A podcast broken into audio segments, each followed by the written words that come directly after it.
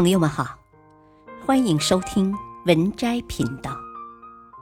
本期分享的文章是：欠中国的钱全还清了，公开力挺中国，还送我们大礼。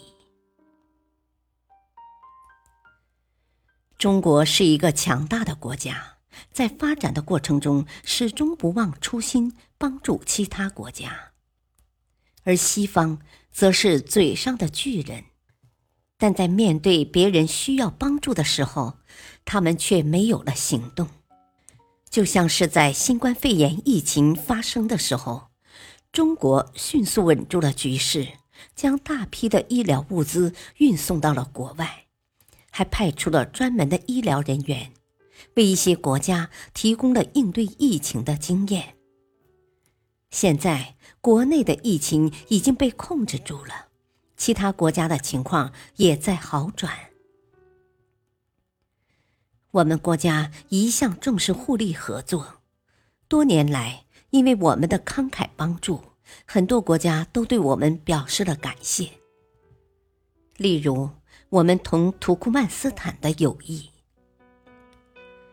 土库曼斯坦曾经是苏联的加盟国。在苏联崩溃后，选择了中立。不过，它的国内发展并不是很好，它的石油和天然气储量很大，但却没有能力独自开发。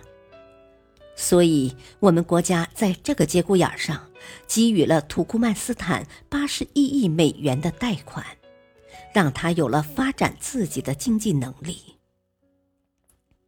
事实上，土库曼斯坦在中立之后，为发展经济，也积极的与中国进行合作，期望中国可以帮助他们。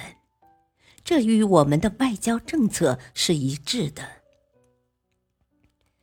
此外，我国于一九九二年与土库曼斯坦建立外交关系，双方关系稳定。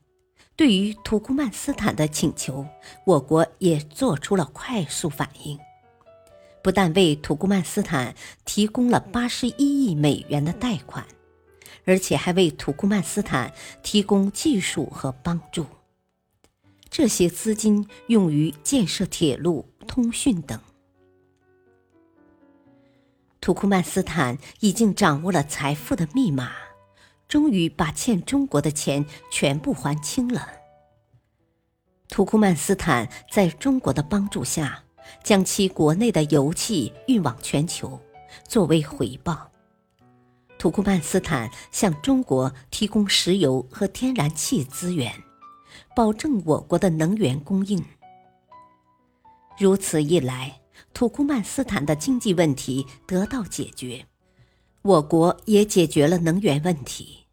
对两国来说，完全是双赢。近年来，中国与土库曼斯坦频繁的贸易往来，进一步加深了两国的联系。土库曼斯坦的石油、燃气、皮革等产品被运到中国，中国的光学仪器等产品也被运到土库曼斯坦。二零二零年。中国和土库曼斯坦的双边贸易达到了四万八千一百五十三万美元。二零零九年至二零一三年之间，两国的贸易额就增加到了五倍之多。土库曼斯坦的感激之情让很多西方国家羡慕不已，因为这可是一笔巨大的财富。本篇文章选自微信公众号“西平趣事”。感谢收听，再会。